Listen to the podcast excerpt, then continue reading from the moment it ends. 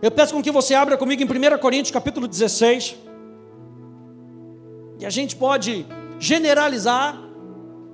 E a gente pode dizer: que, que oportunidades são essas, pastor?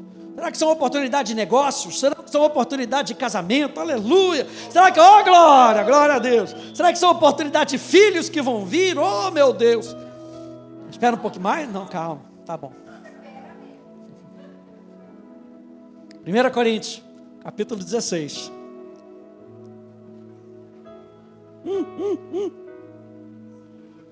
Estou sentindo. Stanley está ali, só recebendo, aleluia. Glória a Deus. Léo, segura só um pouquinho. Aproveita. Eu te digo, Léo, eis que te digo, aproveita.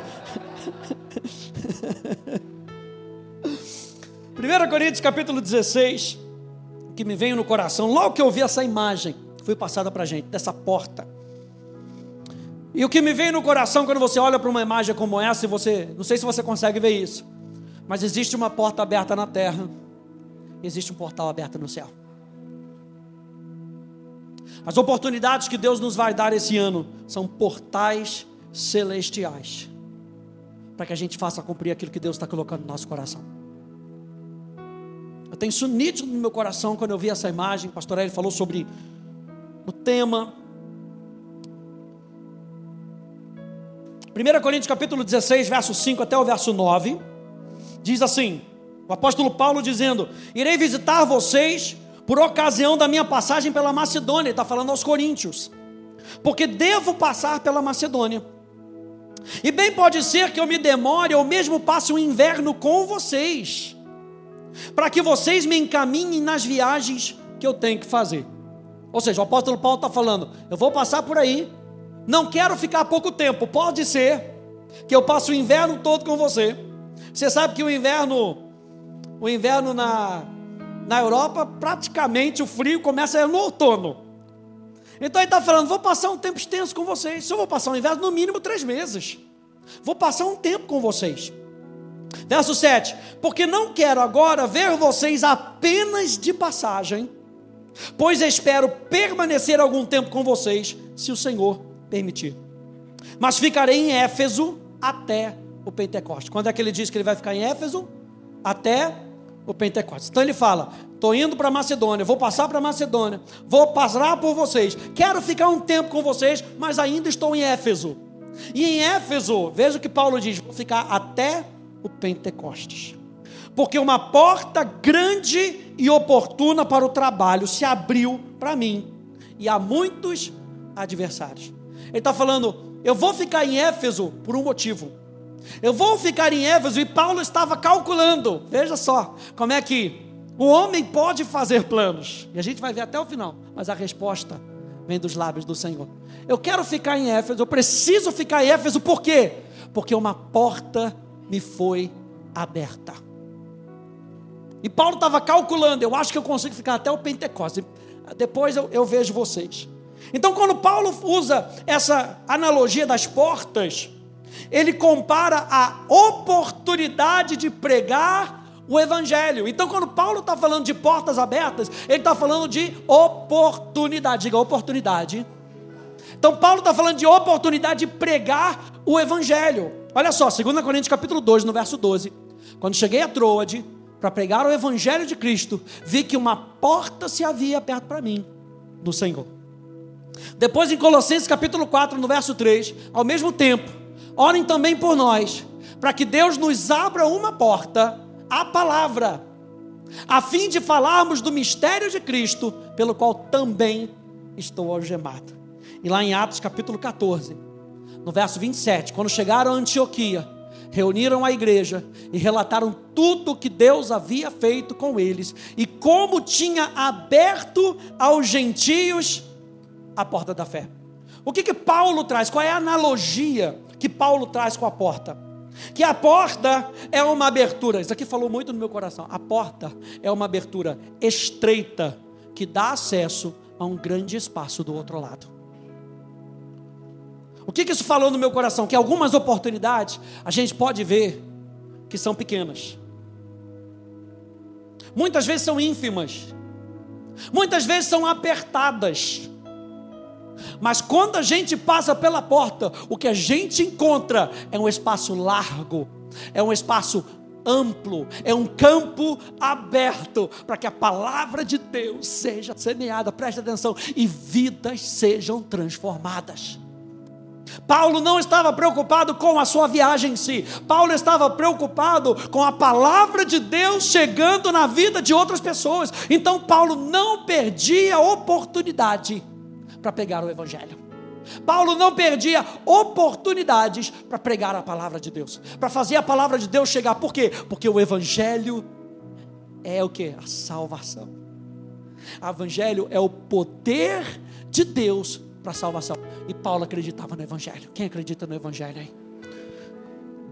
E Paulo acreditava tanto no Evangelho que ele acreditava que essas portas eram oportunidades e essas portas, essas oportunidades, são o meio pelo qual nós entramos ou nós temos acesso àquilo que Deus está falando. Mas se essa porta não for usada, o que está além dela permanece inalterado, inalcançado.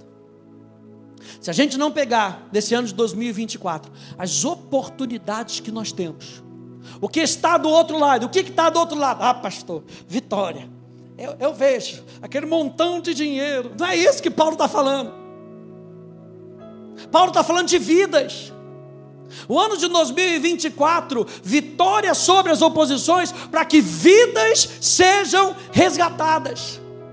E Deus abençoa a nossa vida para que a gente cumpra esse propósito. Se Deus vai abençoar as suas finanças, é para que esse propósito se cumpra. Se Deus vai abençoar a sua empresa, é para que esse propósito se cumpra. Se Deus vai abençoar a sua família, e diga comigo, Ele vai abençoar a minha família. Porque a promessa de Deus é para que esse propósito se cumpra. Eu estava ali adorando, eu estava agradecendo a Deus pela minha família, e eu estava lembrando o fato de que o mistério do casamento, o sacramento do casamento, mostra a união entre Deus e a sua igreja.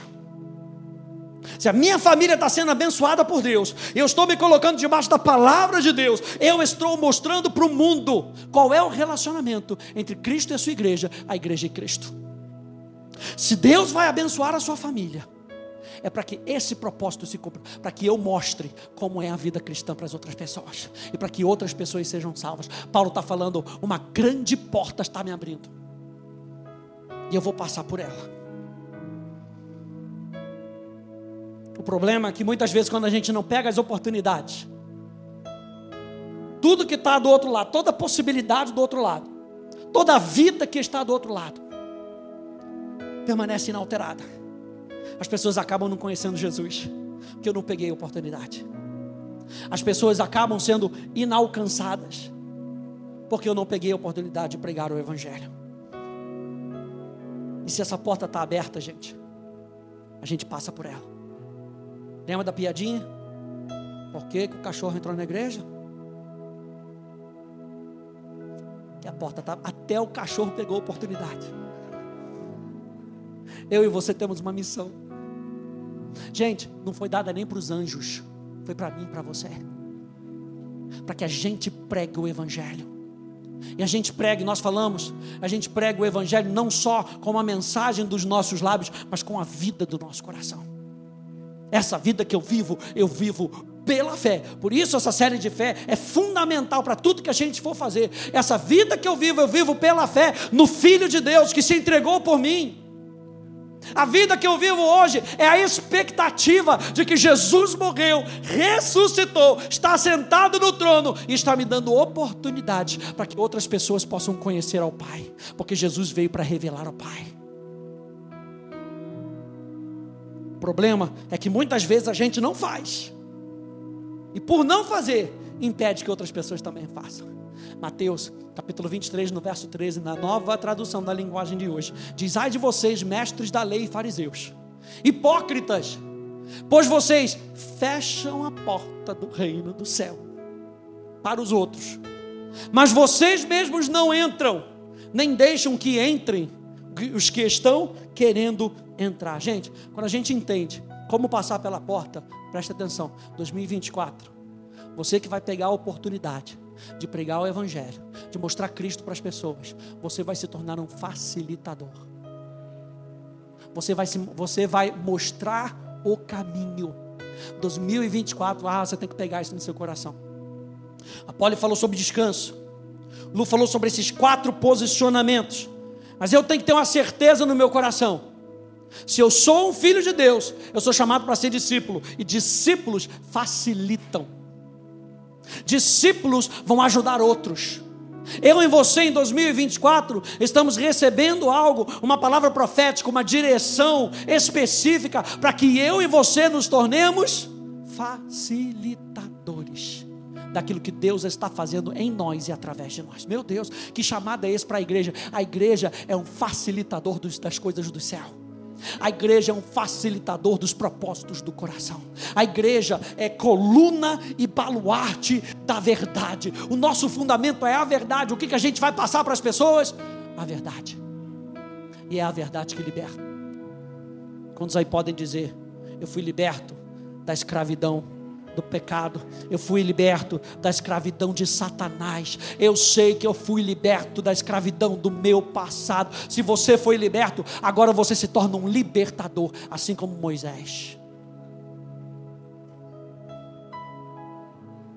Paulo então fala que de fato, quando as oportunidades do reino se levantam, muita oposição também se levanta. Paulo demonstra nessa declaração uma porta se me abriu, mas há muitos adversários. Que ele vê oposição ao evangelho. Ah, meu Deus do céu. Paulo falou sobre isso, sobre Pedro. Que ele vê a oposição ao evangelho como parte da evidência de que ele está sendo eficaz. Se eu estou fazendo algo para Deus, e eu entendo que eu estou fazendo algo no poder do Espírito Santo, e a oposição está se levantando, é porque eu estou fazendo a coisa certa. Por isso que algumas pessoas falam de maneira errada. Não, você vai, você vai se batizar mesmo? Quando eu me batizei, as coisas começaram a ficar mais apertadas. É claro, você estava jogando no time do inimigo. Agora você passou para o time certo e você está jogando no time vencedor. O que, que você acha que o inimigo vai fazer? Ele não quer com que você tenha vitória. Ele não quer com que você avance. Ele não quer com que você testemunhe com a sua própria vida. Ele não quer. Qual é o instinto que a gente muitas vezes tem? Fugir, deixar de pregar, se esconder. Mas o instinto de Paulo não é fugir, presta atenção, mas redobrar o seu ministério quando as coisas começaram a esquentar. O meu instinto não é fugir, mas eu vou fazer ainda mais. Se é para falar, eu vou falar ainda mais comentarista Matthew Henry, ele diz: os adversários e a oposição não quebram o espírito dos ministros fiéis e bem-sucedidos, mas aquecem o seu zelo e inspiram-lhes com uma coragem renovada. O ministro fiel fica mais desanimado pela dureza do coração dos seus ouvintes e pelas apostasias dos professos do que pelas tentativas dos inimigos. É muito pior a gente vir para a igreja e perceber que o povo não quer ouvir, do que a gente ir para o mundo e ser enchacotado pelas pessoas que não têm Jesus. É muito pior. O que, que Matthew Henry está falando? A gente não vai desistir em 2024. A gente não vai desistir em 2024. As oposições, as oposições vão vir, mas eu sei o que, que eu fui chamado para fazer. E o apóstolo Paulo fala de uma, uma porta oportuna. É o que ele diz aqui em 1 Coríntios, uma porta oportuna. A palavra oportuna no grego, energes. Energes, energia, da onde a gente tira a nossa palavra energia significa algo eficaz, poderoso, ou algo que me leva à ação. Paulo está falando, essa porta que está sendo me aberta, eu sei que é algo poderoso. As portas que Deus abre são oportunidades que produzem resultado de salvação e crescimento. Vou falar de novo. As portas que Deus abre as opor são oportunidades que produzem resultado de salvação e crescimento. As portas de Deus para você e para mim são oportunidade de ver pessoas sendo salvas, de ver pessoas amadurecendo, de ver pessoas crescendo. Se nós estamos aqui como igreja, é porque Deus abriu mais uma porta em Ribeirão Preto, que são oportunidades para que pessoas sejam salvas e cresçam. Se pode ter mil igrejas em Ribeirão Preto, por que, que vai ter uma? São mil oportunidades para que as pessoas sejam salvas e cresçam no conhecimento de quem é Jesus. Nós precisamos encher essa cidade. Nós precisamos encher esse estado. E Deus vai dar oportunidades para a gente. As portas que Deus abre contam com o poder de Deus não é por força nem por violência, mas pelo meu espírito, diz o Senhor a Zorobabel.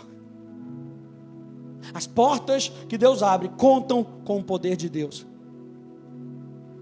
E as portas que Deus abre precisam de uma ação da nossa parte. Energués, algo eficaz, algo poderoso, algo ativo, precisa de uma ação da nossa parte. Há muitas oportunidades, gente, para a gente ser usado. Há oportunidades abundantes para pregar o Evangelho com atenção ao que é falado e grande interesse por isso. E com isso, há grande incentivo ao trabalho. Existem duas certezas no meu coração. A primeira certeza é que oportunidades virão acompanhadas de oposição, de desafios. A gente vê isso ao longo de toda a Bíblia. Oportunidades virão acompanhadas de oposição, de desafios. E a segunda certeza é que Deus vai cumprir os seus propósitos. São duas certezas claras no meu coração. A gente vai ter oportunidade. Que oportunidades são essas? Podem ser portas abertas para a gente abrir outras igrejas. Outro dia já perguntaram no chat: vocês não têm igreja em Campinas? Tem cidade aqui perto. A gente sempre fala, Araraquara está aqui pertinho, São Carlos está aqui pertinho. É algo que eu e você precisamos fazer. Paulo trabalhava e ele ia nas suas viagens e ele contava com gente, com equipe. Será que eu e você, nós vamos pegar isso junto e nós vamos juntos passar por essas oportunidades para que outras pessoas sejam salvas e cresçam e amadureçam?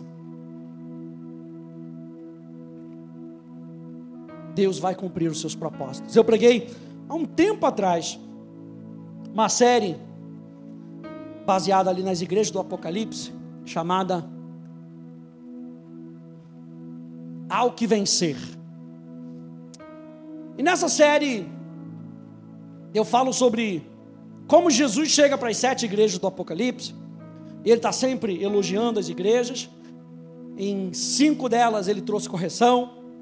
Em uma delas ele falou: toma cuidado. Na outra, mandou ver, falou: cara, está tudo de beleza. Vocês estão sendo fiéis.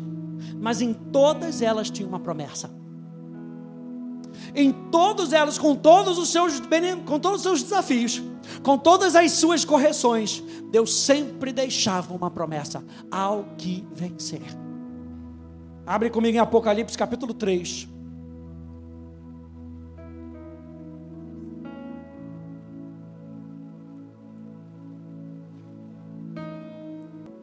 Capítulo 3, verso 7, verso 8. Diz assim: ao anjo da igreja em Filadélfia, escreve: Essas coisas diz o santo, o verdadeiro, aquele que tem a chave de Davi, que abre e ninguém fechará, e que fecha e ninguém abrirá. Meu Deus! São oportunidades. Tem coisa que Deus está dando para a gente que Ele vai falar assim: não é para você agora. Não entra por essa porta. Porta fechada, não dá para abrir. Aí você tenta esmurrar, tenta esmurrar, tenta esmurrar, e a porta não abre. Porque a Bíblia diz que essa porta. Glória a Deus. Acordou agora? A Bíblia diz que essa porta não vai se abrir. Agora, tem porta que ele abre e deixa escancarada para você. E no termo futebolístico, bota a bola de frente para o gol, sem goleiro. Meu Deus. Ah, só filé. Verso 8: Conheço as obras que você realiza. Eis que tenho posto diante de você o quê? Uma porta aberta, a qual ninguém pode fechar. Sei que você tem pouca força, mas guardou a minha palavra e não negou o meu nome, porque não é pela força. Jesus está deixando de bandeja. Entra pela porta. E não vai ser no seu esforço, vai ser pelo meu poder, vai ser pela minha graça, vai ser pela minha capacitação, vai ser pelo meu espírito. Atos capítulo 19. Abra lá comigo, por favor.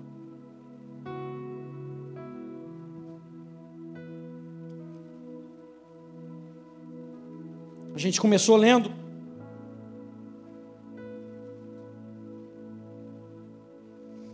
Falando que Paulo estava indo para Macedônia, a caminho da Macedônia, ia ficar um tempo em Corinto, queria ficar com eles durante o inverno todo, mas uma porta se abriu em Éfeso. E ele falou: Vou ficar em Éfeso até o Pentecostes. Atos 19. Aconteceu que enquanto Apolo estava em Corinto, verso 1, Paulo, tendo passado pelas regiões mais altas, chegou a Éfeso. Encontrando ali alguns discípulos, perguntou-lhes: Vocês receberam o Espírito Santo quando creram? Ao que eles responderam: Pelo contrário nem mesmo ouvimos que existe o Espírito Santo. Meu, essa aqui foi a oportunidade que Paulo falou: O quê? Você não sabe nem que existe. Ah, é prato cheio para mim. Senta que lá vem a história. Aleluia. Paulo perguntou: Então que batismo vocês receberam? Eles, eles responderam: O batismo de João. Paulo explicou: João realizou o batismo de arrependimento, dizendo ao povo que cresce naquele que viria depois dele, a saber, em Jesus. Eles, tendo ouvido isso, foram batizados no nome do Senhor. E quando Paulo lhes impôs as mãos, o Espírito Santo veio sobre eles e todos falavam em línguas como profetizavam. Como é que vai dizer que não existe língua estranha, gente? A evidência está aqui, olha o sinal. Qual o sinal que Paulo deixa registrado? Botou a mão, falar em línguas. Não só falar em línguas, quanto profetizaram. Eram ao todo uns 12 homens. Olha só. Paulo não estava nem olhando, meu Deus, o estádio estava cheio. Botei a mão em todo mundo, joguei casaco, todo mundo caiu. Foi aquele cura. Foi, não, quantos homens eram? Doze. Paulo não pegou 175. Paulo pegou 12. A oportunidade começou com 12. Durante três meses, Paulo frequentou a sinagoga onde falava ousadamente, discutindo e persuadindo a respeito do reino de Deus. Mas como alguns deles se mostravam teimosos e descrentes, falando mal do caminho, a igreja aqui era chamada de o caminho, falando mal do caminho diante da multidão, Paulo se afastou deles. E levando consigo os discípulos, passou a falar diariamente na escola de tirano. Ou seja, gente, tem gente que não vai acreditar nas oportunidades que estão sendo dadas para a gente. Tem gente que não vai acreditar. Não, mas não, mas não é assim que se faz, não. Não, porque antes a gente fazia assim, não, porque na outra igreja faz assim. Mas Jesus está dando uma oportunidade, com uma missão específica, com uma visão específica, para que a gente, como academia da fé, a gente faça juntos. E vai ter aquele que não vai acreditar e vai falar para você: faz isso não, sai daí, sai do caminho. Existem aqueles que não acreditam no que Deus está fazendo. Esses são aqueles que vão tentar te dissuadir, falando mal daquilo que Deus vai fazer através de mim e de você. Verso 10. Paulo fez isso durante. Está lendo aí comigo? Paulo fez isso durante. Você lembra que Paulo falou: Vou ficar aí até o Pentecostes. Quanto tempo que ele ficou? Dois anos. Porque ele pegou a oportunidade. E ele pegando a oportunidade, ele disse: Eu preciso treinar esses homens. Eu preciso deixar esses homens treinados. Paulo fez isso durante dois anos, de modo que todos os habitantes da província da Ásia ouviram a palavra do Senhor, tanto, como, tanto judeus como gregos. Agora preste atenção nisso, gente, porque nem sempre as oportunidades que aparecem para a gente são nas melhores condições. Paulo pega essa oportunidade da escola de Tirano. E a pasmem, sabe qual era o horário que Paulo tinha que pegar? O horário que Paulo tinha na escola de Tirano, que ele ensinou por dois anos, porque ele pegou essa oportunidade. Ah, é ali na escola de Tirano, tá vaguinho aquele horário? É meu, deixa comigo. De 11 às 4 da tarde. É a hora que você quer estar na siesta. É era justamente a hora da siesta desse povo. Ou seja, era a hora que não tinha atividade nenhuma na escola de Tirano.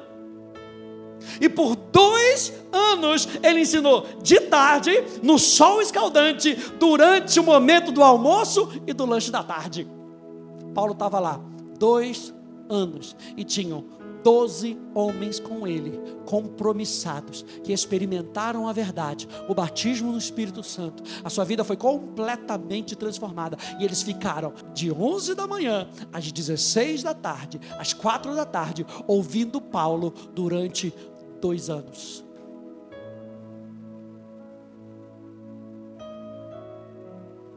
Para que a gente termine.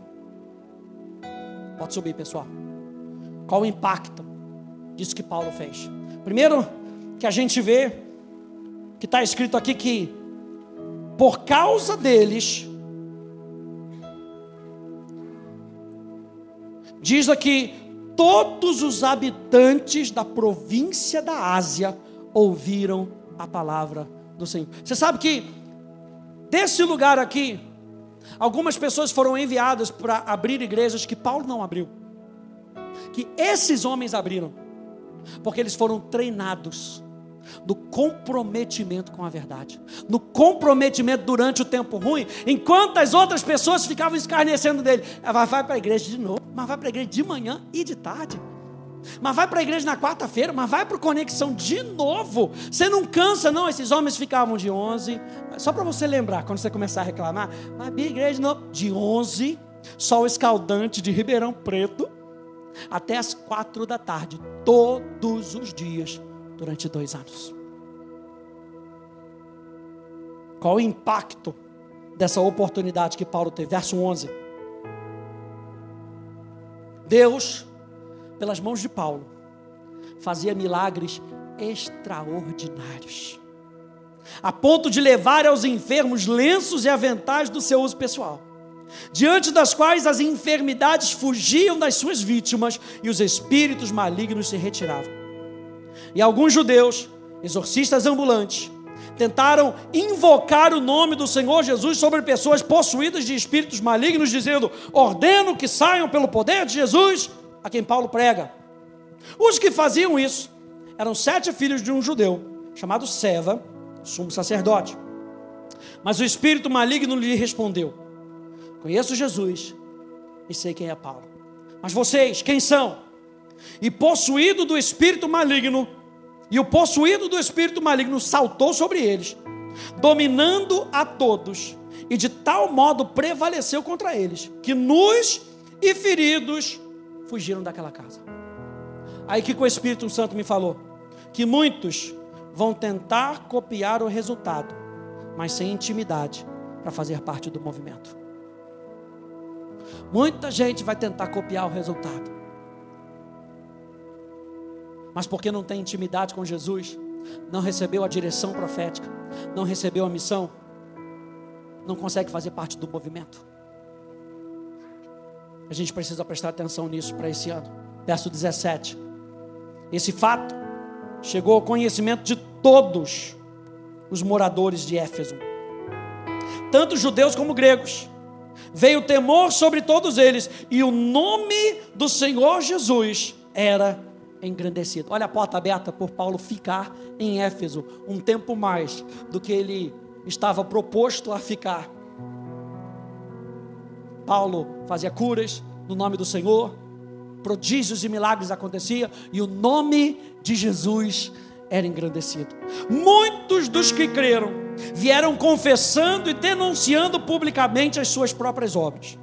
Também muitos dos que haviam praticado magia, reunidos seus livros, os queimaram diante de todos. Calculando o valor dos livros, verificaram que chegava a 50 mil denários. Assim, a palavra do Senhor crescia e prevalecia poderosamente. A palavra de ergues, algo com poder, eficaz, algo poderoso. E por que que a palavra do Senhor crescia e prevalecia poderosamente em Éfeso? Porque Paulo aproveitou a oportunidade que Deus deu para ele.